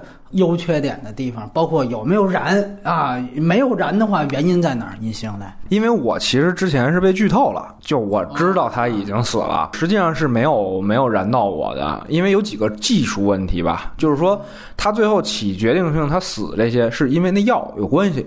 对对吧？还有一个叫就是这个跟他一样的这克隆人吧，就相当于的就是比较强。还呃，但是这两个东西呢，都是从中后段铺出来的。哎，对，你知道吧？是中后段铺出来，就让我会有首先一种就是说，操，你看编不下去了，抻抻一段吧，对吧？就是是这种，而不是说他起始就带来的问题。对，你比如说他遇着这小孩儿，就是他的宿命。送走他，他必须死。你明白我的意思吗？那反而让你觉得动情，就是说，我都知道我要送到你那儿，就肯定是死了。那反而就是你要提前让观众知道这个结局，这个过程才会让你觉得动情。还有就是刚才我说的这场戏的问题，就是那帮小孩儿。其实都挺能的，你知道吗？不重伤之前不出手，就看狼叔已经差不多了，这才开始 开始搬东西，你知道吗？啊，感觉也是让这吴三桂先上是吧？就是那种感觉。对啊，你你说那移情，那到那儿看肯定是心里边喊麻呢麻呢，操，这他妈早他妈干什么去了？你知道吗？就是死的吧，不是那么流畅，有点刻意啊，所以他他就因为这技术问题，就导致你不会有那么那么强烈的。情感，我觉得它其实最大的一个问题就是，你看完完整版啊，呃，我们都是最后那场戏非常血腥，或者说相对血腥，在这个呃大片的维度里边，我个人觉得其实血腥和最后你的悲壮实际上是互斥的。嗯，你某种程度上越血腥，你给观众带来的是官能刺激，是捂眼睛、恶心，哎呀呵，尤其女观众，但是悲壮你是要观众擦眼泪。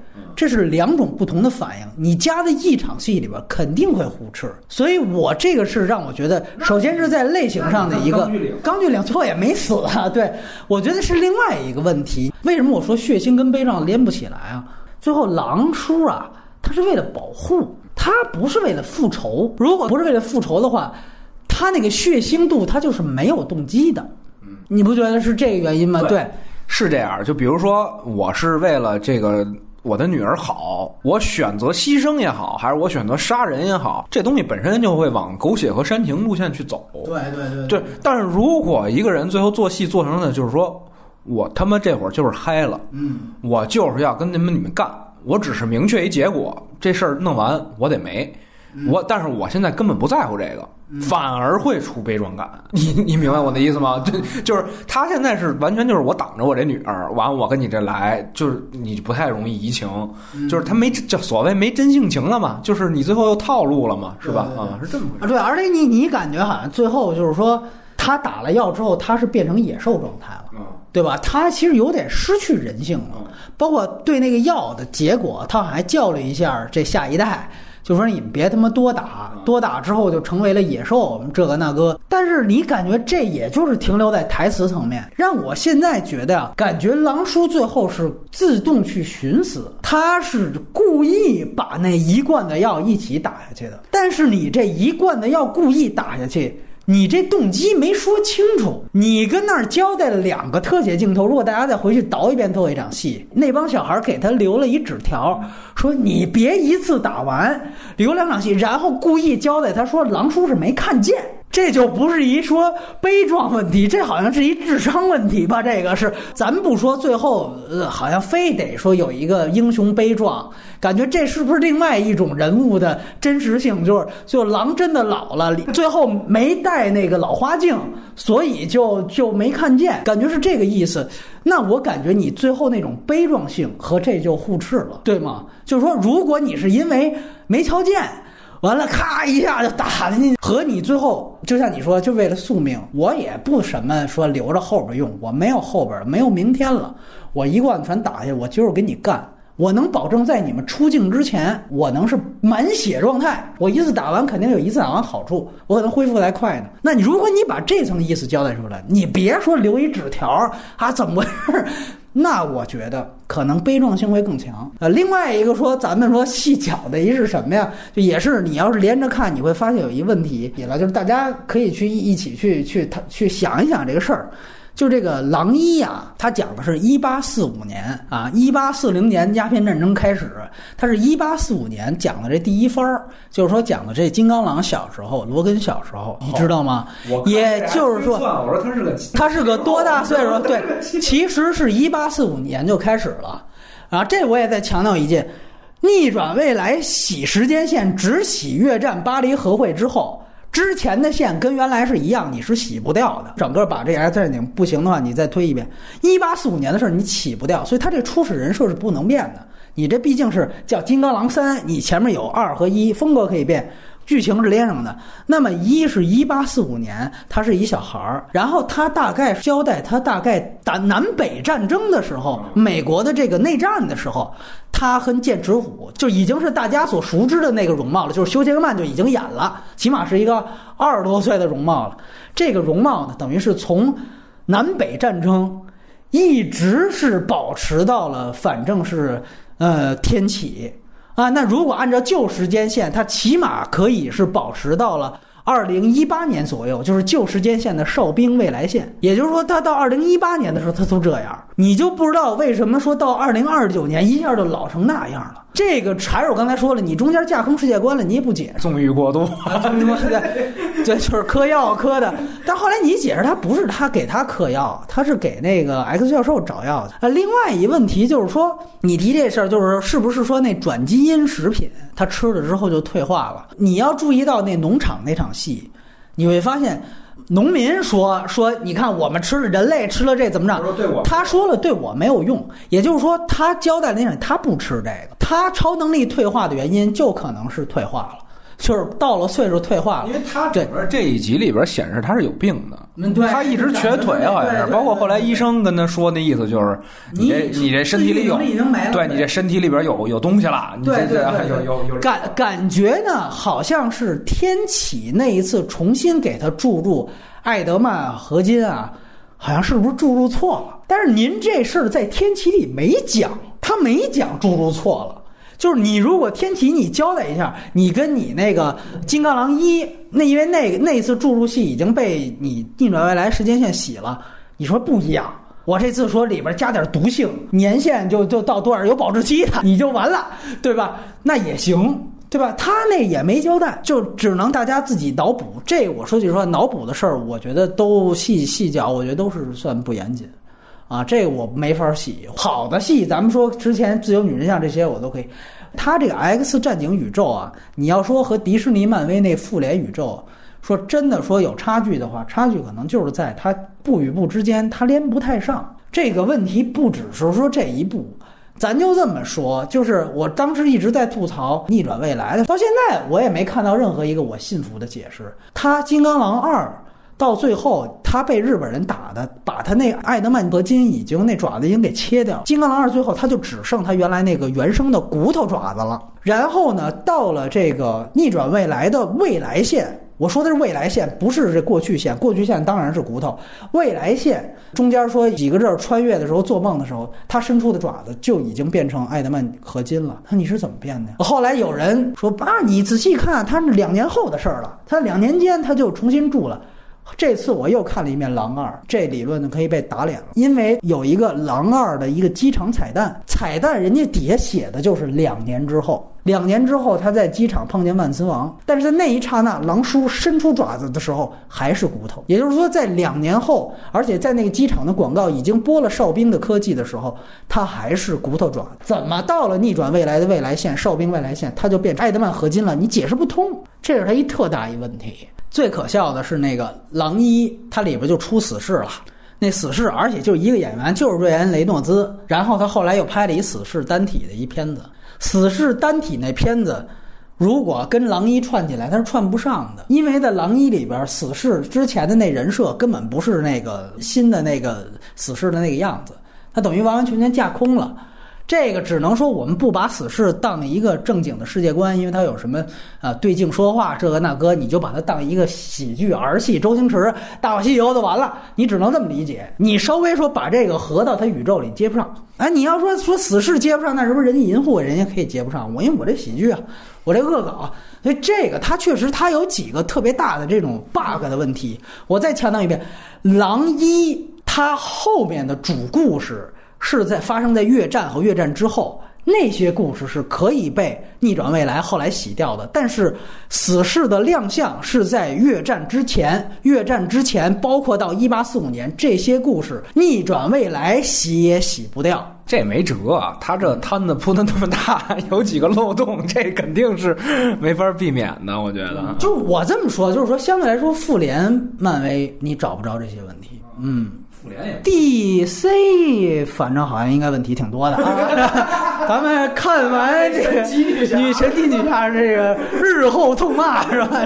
最后呢，我觉得简单说一下《狼二》，《狼二》我觉得特有意思，就是如果大家有兴趣没看《狼二》的前作的话，我觉得《狼二》因为毕竟是我刚才说了，完全同样的班底，导演一样，那么配乐一样，编剧也一样，什么都一样。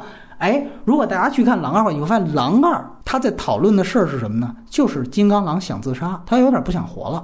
所以那戏你知道最后特拧巴，你明白吗？就是因为《狼二》之后，金刚狼至少要再出现三回逆转未来，然后天启，然后金刚狼三。你在金刚狼三最后你才能死，所以你《狼二》的时候你就要想死，你是死不成的。那戏你知道它有一个特别好的一动机，前面我觉得都特好。就是啊，他《狼二》的时间轴是接的旧时间线的背水一战，就是《X 战警三》，应该是零五还是零六年拍的那部。哎，在那一部最后，等于是金刚狼因为这个凤凰女已经爆种了。你应该也看过那个，就是史上最牛逼内裤，就是什么一直那个内裤一直也都没事儿。这个宇宙经常出出笑柄，对。然后呢，这个呃最强内裤，然后他冲上去之后，他就把那凤凰女给干死了。但是因为他其实特别爱这个琴，也就是说，他等于把自己的心爱的女人杀了。也就是说。金刚狼二铺的一个人设就是他在杀了他心爱女人之后，他自己有点痛不欲生了，所以他就不想活了。然后，尤其你要是大家如果有现在也有条件，你可以去下加长版。当时他当时在金刚狼二就想做 R 级，他有好几场戏特别限制级，但是当时就是不让他做。说句实话，这还真的因为福斯的这个死侍大卖 R 级大卖了，然后。疯狂的麦克斯大卖了，哎，这个才允许你《金刚狼三》也可以 R 级，这确实还是比较保守。呃，《金刚狼二》是吧？没这些呢，所以当时没让他做，你只能在加长版里看见那几场血腥的戏。他当时就想来这个，你想我杀死心爱女，我不想活了。然后呢，我当时就想寻死。然后你知道他那故事特有意思，他在二战时期，不说一八四五年就活了，二战时期长期原子弹的时候。他救过一个当时日本兵，所以给他推井里去了。他原来还是锁锁井，然后他不是有自愈能力吗？他又能用自己身体当了个黄继光，挡了核辐射。这样的话，那人就活下来了。活下来之后，那哥们儿等于就成为了一个战后日本复苏的一个松下幸之助啊，三菱重工就成这么一人了。我操，整个等于就是一个大财阀的一个大家族的一个创始人。但是他活到老，他想永生，他动了这念头，然后他就一直记得金刚狼有这个，所以他就派底人去找金刚狼，正好又知道说他想死，你想死，我想活，你把这给我，而且呢，他们有一家族内斗，就儿子又是这这逼那个，就跟咱们那个宫斗戏和那个家族戏一样，就是特别乱，孙女又这那个，所以他想一直活着，一直就是接着永生。所以呢，他就找金刚狼。到这儿，你说这逻辑都特顺，但是最后你就得想，这反派啊，他就得死了。金刚狼他还想活下去，你这你怎么编？最后就编成这样了。你这最后一场戏看的我，哎，为啥呀？你就是我强行来，你知道吗？金刚就说不行，你杀了无辜的人，我就要干。哎，完了，一下子就就最后就，然后就说怎么办呢？就是说他要。当时金刚狼是跟他孙女啊，是这个好了，睡了他孙女，他最后好像是见了他孙女都要杀，我最后又保护我心爱女人，又变成这个了。那你前面秦那卦你怎么算？这都不讲了，你知道吗？最后那一场戏看的就完全崩溃了啊！看完狼三，我完全明白了，就这就是估计是最后被这个整个这宇宙给架着。就是您不能这么写，对吧？你这戏剧不能这么建立，因为刚才说了，狼二紧接着最后那彩蛋是接着逆转未来，他还得回去去营救去呢。完了后边还有天启这么一卦，你还得洗线呢，洗时间线。所以那狼二最后拍的特拧巴。但是如果你仔细想想，你现在狼三出来，咱们回去马后炮，他狼二里讨论的问题就已经都是这些了。帮当时他就其实有点想这个自杀。限制太多，限制太多，这所以我就现在我再去，尤其再去看加长版的好多那血腥戏，确实加上之后顺溜一些。哎，包括就是那不是日本，你知道他当时在日本就做出了点那《银翼杀手》那种感觉。你看这里边不是也是那种近科幻感？他找了《银翼杀手》编剧，还有斯科特这些摄影师。哎，你看他其实一直就想往这方向走，他当时不让。就等于把那个戏受限了，毕竟没有什么大卖影片。哎，毕竟 对对对对，可能狼三之后是不是能够稍微喘口气？对，那我是咱没拍出来那三体，你说这我这这是不是最后那个多寂寥啊？是不是？他是整个整个太阳系就。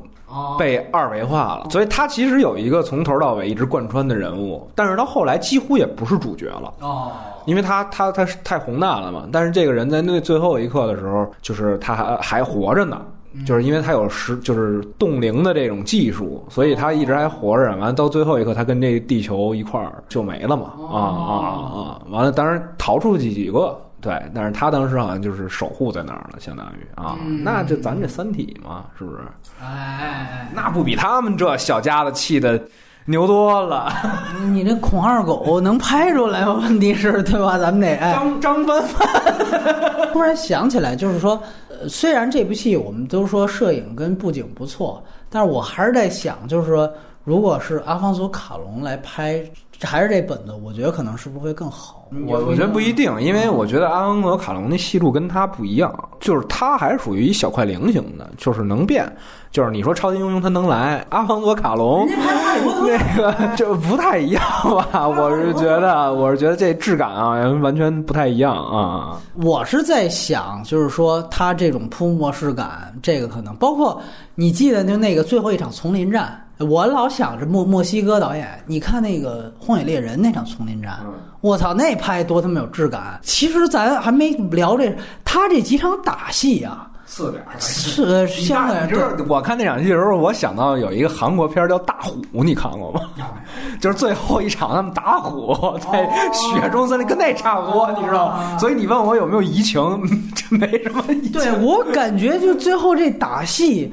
就是为了血腥而血腥，那也没血腥出什么东西来，就他没有什么动作上的突破。我们说那个突袭 R R 级的印尼的片子，已经把血腥程度已经做到一个最大化了，对吧？就是说，咱们都觉得是他头几场戏。你说《狼三》是吧？《狼三》对，是头几场戏信息量非常高，效率高。对。可是你真抻回来看。你发现好多有用没用的呀，你知道吗？它挺稀释的，你知你说是不是？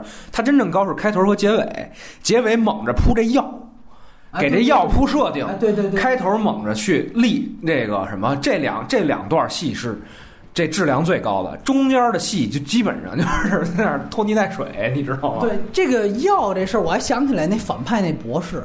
那博士，如果大家再看一遍，你就盯那博士看，你觉得这博士特尴尬。首先，他是中间那场戏屠杀那场戏才出来嘛，他在这戏中只干一件事儿，他就是旁白。说白了是这个解释性，解释性，他所有的台词功能性都没有自己的人格，全都是解释。上来先解释 X 二十四。是什么武器。我们为什么要知道 X 二十四？因为 X 二十三它不听话，所以所以你知道他最后那场戏就是说那个我把你爸杀了，他说啊应该是的，完了他说啊。他就是干掉，他说他说的不太那什么。其实只是我很想控制而已。啊，他故意非得把这个角色这么说这话，好像才显得有点性格，但是已经很怪了，你知道吗？然后特特牛逼的是啊，就是说他解释了一下变种人为什么绝种啊，就是呃播音开始广播只是提了一个现象，到最后才解释一个原因。然后解释完了，好，你没用了。金刚狼咔开枪把丫爆头了，你知道吗？就这，好，你说完了，旁白到此为止，啊，结束，咔来一枪，给崩死了，对，领领盒饭去吧。对他死了，还有另外一功能，就是他功能确实够用，就是给 X 二十四最后不复仇。哦，对对对对，对吧？就是这确实是一个，是他杀的。对，这都属于是特简单的这种